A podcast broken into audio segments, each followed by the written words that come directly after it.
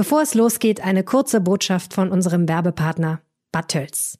Ach, Urlaub wäre mal wieder toll. Einfach mal durchatmen und alles hinter sich lassen. Aber wohin in diesem Jahr? Hi, ich bin Helene aus dem Aufwacher-Team. Mein Urlaubstipp für euch, gerade jetzt, wo noch ein bisschen unklar ist, was in den Ferien eigentlich erlaubt sein wird. Urlaub in Deutschland. Und zwar in Bayern. In Oberbayern, um genau zu sein. Urlaub in Bad Tölz. Ich habe 2020 meinen Sommer in Bayern verbracht und ich kann das total empfehlen. Und wenn ihr beides wollt, Natur und bayerische Wohlfühlatmosphäre, dann ist Bad Tölz genau das Richtige für euch. Bad Tölz liegt nur 50 Kilometer südlich von München in den Voralpen, direkt an der Isar, ist top angebunden mit der Bahn oder ihr radelt über den Isar- oder Bodensee-Königssee-Radweg in die Stadt. Rundherum findet ihr tolle Badeseen und Wanderwege und wenn ihr genug in der Natur geschwelgt seid, dann bummelt ihr durch die historische Altstadt und frönt mal so richtig der bayerischen Lebensart. Gute Reise und jetzt viel Spaß mit dem Aufwacher-Podcast. Das andere ist, und da muss ich gestehen, habe ich auch ein bisschen gezuckt, war, dass man weg muss von diesen Vorgaben, die es beispielsweise bei den Einzelzimmern gibt. Und da sagen sie, muss man durchaus auch mal, wenn man sich das Problem anschaut, über Doppelzimmer nachdenken. Ich kann mir vorstellen, dass das nicht so viele Menschen unbedingt begrüßen. Pflege ist nicht das aufregendste Thema, keine Frage, aber es betrifft einfach ganz viele von uns. Das zeigen auch neue Ergebnisse einer Studie. Der Handlungsbedarf wird immer größer. Darüber sprechen wir heute hier im Aufwacher. Ich bin Florian Pustlauk. Hallo. Rheinische Post Aufwacher. News aus NRW und dem Rest der Welt. NRW braucht mehr Pflegeheime. Das ist keine Überraschung. Eine Studie hat jetzt aber mal Zahlen genannt und die sind deutlich. Bis 2040 werden 1500 neue Pflegeheime benötigt.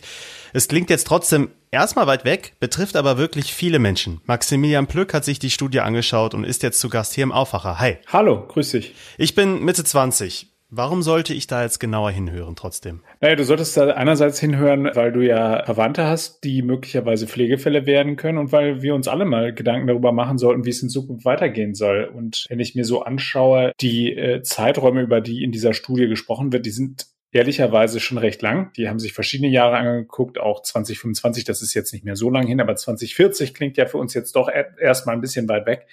Aber dann sind wir halt eben auch schon vorangegangen. Ich bin jetzt etwas älter als du, ich wäre dann schon 60. Insofern, für mich ist es auf jeden Fall ein Thema. Kommen wir jetzt zu der Studie. Wie wurden denn diese Zahlen berechnet? Wie kommen diese 1500 neue Pflegeheime dazu? Und es ist ja noch eine viel, viel höhere Zahl an Pflegeplätze, die gebraucht wird.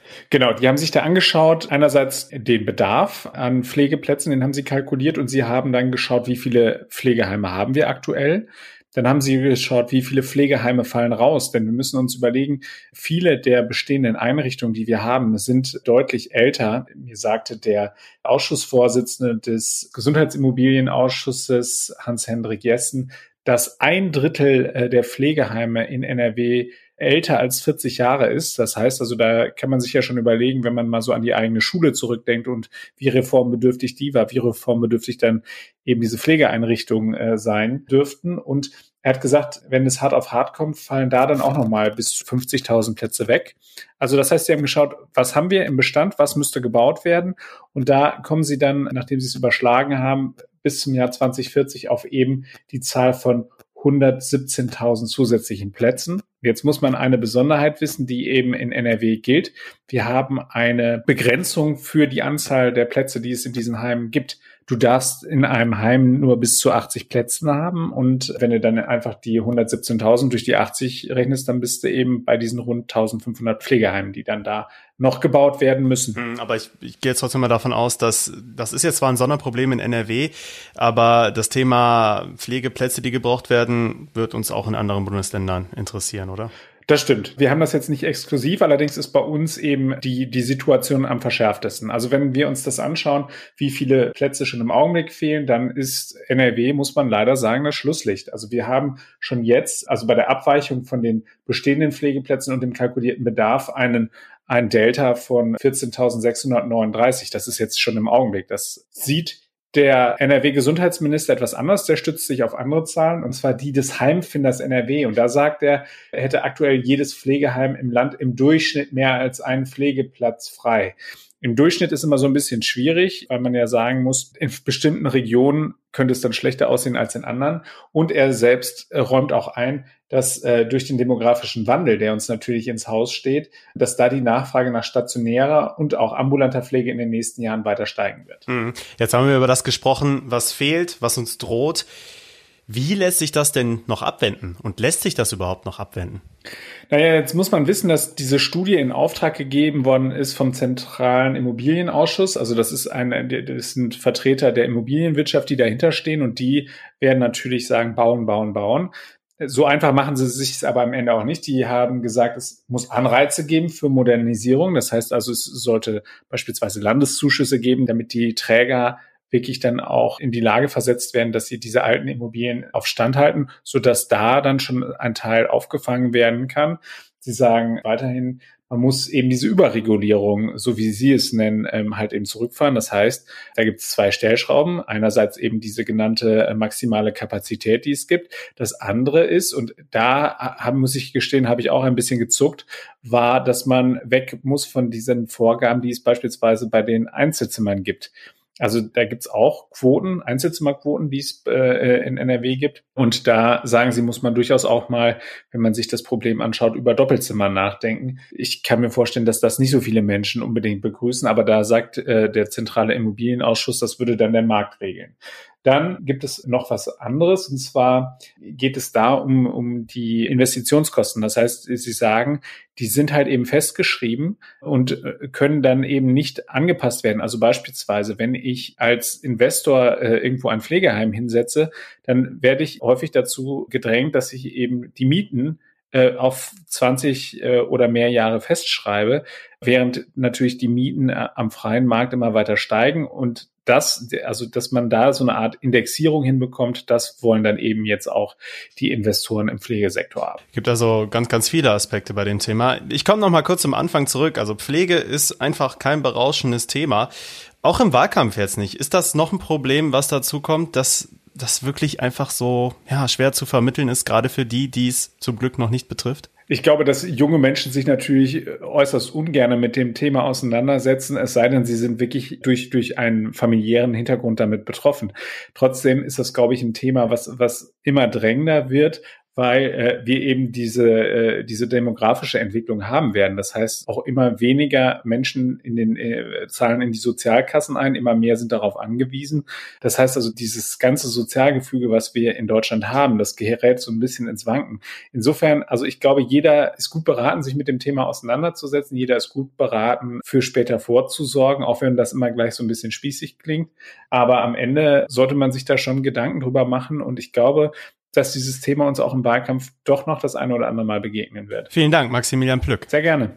Jetzt blicken wir auf das, was uns die größten Sorgen bereitet, obwohl sich die Corona-Lage aktuell sehr, sehr stark entspannt weiterhin.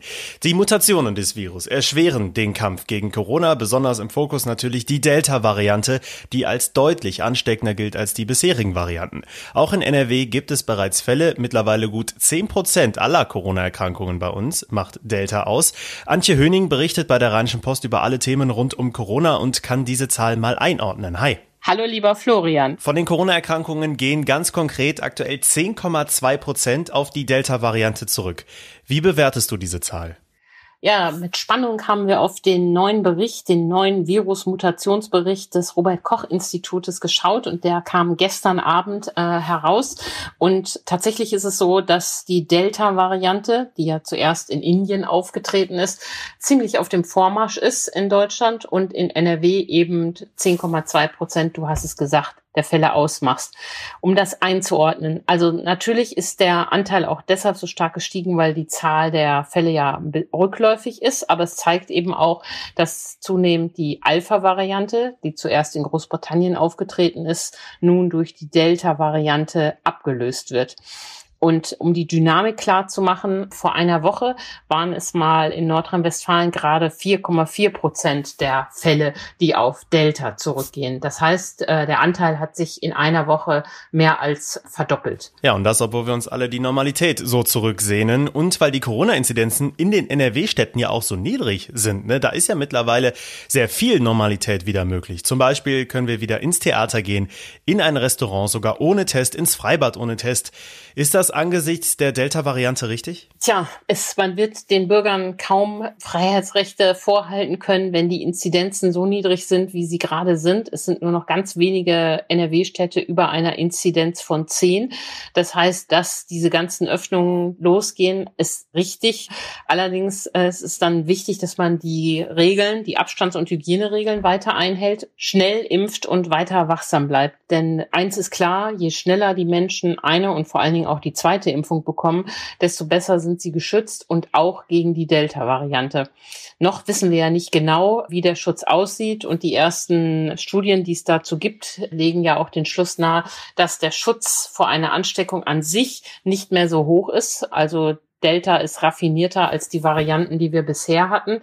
Aber die Studien, die es gibt, zeigen immerhin, und das ist ja eine beruhigende Nachricht, dass der Schutz vor schweren Verläufen auf jeden Fall gegeben ist. Das kann man sagen für BioNTech, aber auch für den unpopulären Impfstoff AstraZeneca.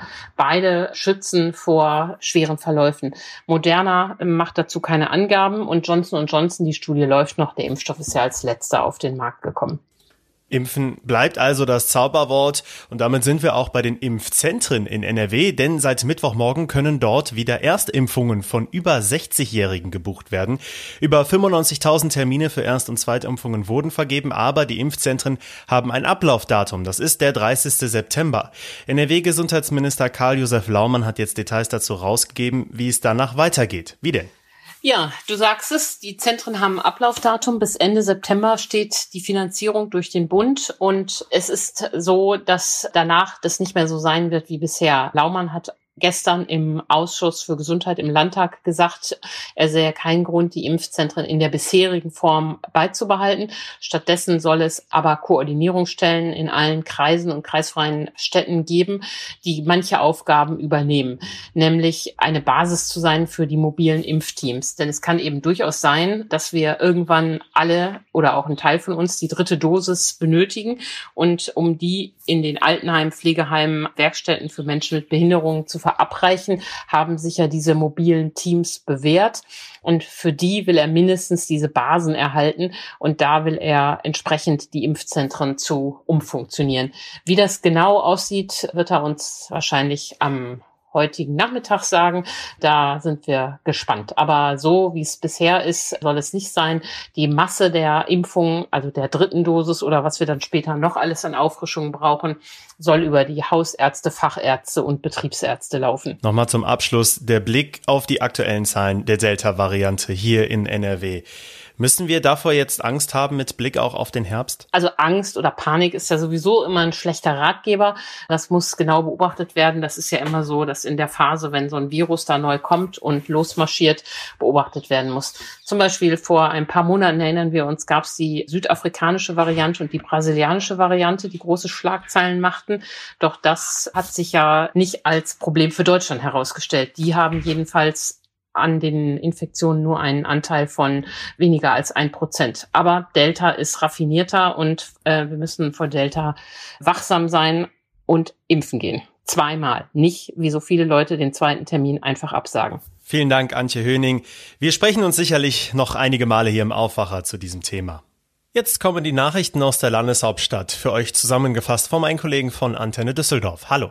Hallo, wir sprechen heute darüber, wie es für Schülerinnen und Schüler nach den Sommerferien weitergeht. Dann ist die Zukunft des ehemaligen Kaufhofs Thema und dann schauen wir noch zum Landgericht hier in unserer Stadt. Alle Schülerinnen und Schüler sollen nach den Sommerferien am besten weiter vor Ort in der Schule unterrichtet werden können. Dafür hat sich Düsseldorfs Stadtdirektor Burkhard Hinsche jetzt ausgesprochen.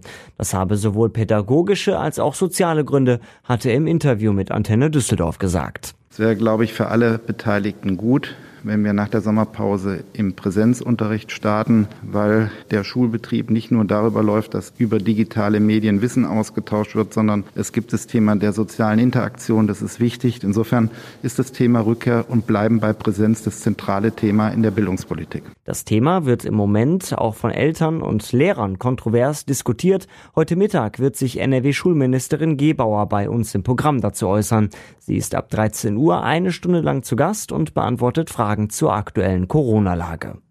Die Zukunft des ehemaligen Kaufhofs am Wehrhahn nimmt langsam konkrete Züge an. Der Eigentümer des Geländes, das Unternehmen Siegner, hat nun sechs Architektenentwürfe vorgelegt. Etwas haben sie alle gemeinsam, es sollen hohe Türme gebaut werden. Antenne Düsseldorf-Reporter Dennis Grollmann kennt die Details. Die Entwürfe zeigen Hochhäuser, die zwischen 94 und 186 Meter groß sind. In den Plänen gibt es Innenbereiche zum Verweilen, Grünflächen, teils begrünte Dächer. Vorgesehen ist ein Mix aus Büros, Geschäften, Gastrokultur, aber auch Wohnungen. Zwei Entwürfe haben auch die Oper integriert. Einen Zeitplan gibt es noch nicht. In einer ersten Jury-Sitzung soll morgen das weitere Vorgehen besprochen werden. Bis zum Neubau soll das bisherige Geschäftshaus zwischengenutzt werden, unter anderem durch ein großes Fahrradgeschäft. Am Amtsgericht beginnt am Morgen der Prozess gegen den Betreiber eines Düsseldorfer Pflegedienstes. Der Mann soll in gewaltigem Umfang Leistungen abgerechnet haben, die in Wirklichkeit nie erbracht wurden. Laut Anklage geht es um mehr als 200.000 Euro. Mark Pesch hat die Einzelheiten. Bei der Pflegekasse hatte der Mann laut Staatsanwaltschaft die rund um die Uhr Betreuung eines querschnittsgelähmten Patienten abgerechnet. Dafür bekam er insgesamt 210.000 Euro. In Wirklichkeit jedoch soll er den Patienten nur 14 Stunden am Tag betreut haben. Der Betreiber des Pflegedienstes hat dazu gegenüber den Ermittlern erklärt, er sei in der restlichen Zeit in Rufbereitschaft gewesen. Laut Anklage reicht das aber nicht aus. Der 55-Jährige muss sich nun wegen Betrugs in über 50 Fällen Verantworten. Und soweit der Überblick aus Düsseldorf. Mehr Nachrichten gibt es auch immer um halb bei uns im Radio und rund um die Uhr auf unserer Homepage antennedüsseldorf.de. Diese Themen könnt ihr heute auch noch verfolgen. NRW-Ministerpräsident und Kanzlerkandidat der Union Armin Laschet spricht heute das letzte Mal vor der Bundestagswahl im Bundestag. Es soll vor allem um Europapolitik gehen. Die Erwartungen gehen vorab auseinander. Bundeswirtschaftsminister Peter Altmaier bezeichnete die Rede Laschets als richtigen Schritt zum richtigen Zeitpunkt. Unionsfraktionsvize Carsten Linnemann aus der CDU findet den Auftritt dagegen übertrieben. Die Grünen in NRW stellen heute eine neue Klimastudie vor. Die sollte die Frage beantworten, wie NRW auf den 1,5 Grad Pfad kommen kann. Außerdem wird das Sofortprogramm der Grünen als Reaktion auf die Studie vorgestellt. Heute laufen zudem wichtige politische Gespräche zwischen deutschen und US-amerikanischen Politikern. US-Außenminister Blinken ist zu Gast in Berlin und spricht mit Außenminister Maas. Außerdem ist Bundeswirtschaftsminister Altmaier gleichzeitig zu Gast in Washington. Wie viel müssen Pendler 2022 für den öffentlichen Nahverkehr zwischen Rheinland und Ruhrgebiet bezahlen? Darum geht es heute beim Verkehrsverbund Rhein-Ruhr. Der stellt die Planungen für den Tarif des kommenden Jahres vor. In NRW drohen auch neue Streiks im öffentlichen Nahverkehr. Die Gewerkschaft deutscher Lokführer hat Arbeitskampfmaßnahmen im Tarifstreit angekündigt. Dazu werden Details heute vorgestellt. Das Wetter bleibt wechselhaft heute. Im Rheinland bleibt es meist grau und es kann auch zwischendurch etwas regnen. Auch Gewitter können nicht ganz ausgeschlossen werden. Am nördlichen Niederrhein ist es noch etwas freundlicher. Hier zeigt sich die Sonne zumindest vereinzelt. Insgesamt ist es aber ein sehr bewölkter Tag bei 17 bis 21 Grad und so geht es Richtung Wochenende auch weiter. Das war der Aufwacher für heute, Donnerstag, den 24. Juni 2021. Ihr könnt euch jederzeit bei uns melden mit eurem Feedback, mit euren Rückmeldungen oder auch Wünschen natürlich gerne an aufwacher.rp-online.de. Jetzt wünsche ich euch noch einen schönen Tag. Ich bin Florian Pustlauk. Macht's gut. Ciao. Mehr Nachrichten aus NRW gibt's jederzeit auf RP Online. rp-online.de